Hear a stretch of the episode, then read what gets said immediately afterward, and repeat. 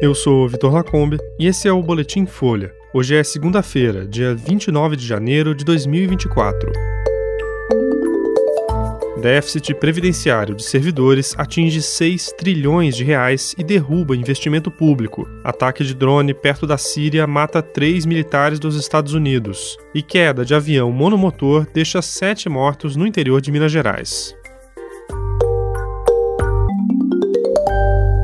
O déficit previdenciário dos funcionários aposentados do setor público atingiu cerca de 6 trilhões de reais e é visto como um dos principais motivos para a queda na taxa de investimento no Brasil, um fator central para o crescimento da economia. Os governos federal, estaduais e municipais têm usado cada vez mais recursos para pagar servidores aposentados, com cada vez menos dinheiro para custear a máquina pública e investir. Especialistas apontam que em pouco mais de 30 anos, as despesas da União com aposentadorias saltaram de 19% para 52% do total do gasto. Na contramão, o que o governo federal tinha disponível para usar livremente, o chamado gasto discricionário, caiu de 34% para 3% do total do orçamento. Entre 1980 e 2022, a taxa de investimento público em infraestrutura despencou de 5,1% para 0,6% do PIB. Como comparação, os quase 6 trilhões de reais de déficit na previdência representam 93% do total da dívida líquida do setor público. Desde 2006, o gasto previdenciário com os servidores apresentou taxa média de crescimento real acima da inflação de até 12% ao ano nos municípios. Quando a reforma da Previdência foi aprovada em 2019, estados e municípios ficaram de fora das novas regras, mas tiveram a opção de adotar os novos mecanismos mais tarde. Dados do governo federal mostram que só 34% dos municípios com regimes próprios de previdência fizeram isso.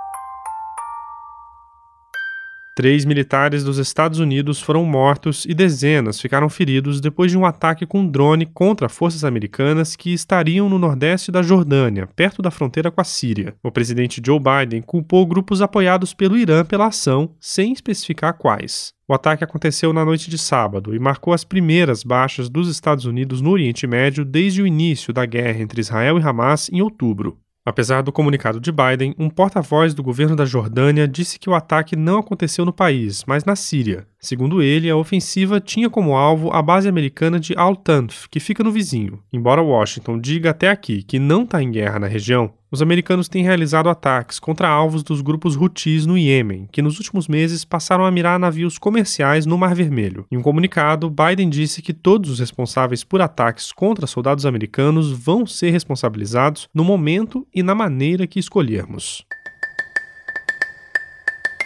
Sete pessoas morreram depois que um avião monomotor caiu na manhã de ontem na zona rural de Itapeva, em Minas Gerais. As informações são do Corpo de Bombeiros, que disse que todas as vítimas estavam a bordo do avião. De acordo com os bombeiros, testemunhas disseram que o monomotor se partiu no ar enquanto sobrevoava a região e que as partes foram caindo aos poucos. As vítimas ainda não foram identificadas. A aeronave tinha capacidade para cinco pessoas, além do piloto, e decolou do aeroporto estadual de Campos dos Amarais, em Campinas, interior de São Paulo. Segundo a ANAC, a documentação da aeronave estava em ordem, mas ela não tinha autorização para fazer táxi aéreo. A Polícia Civil e a Força Aérea Brasileira vão investigar o caso.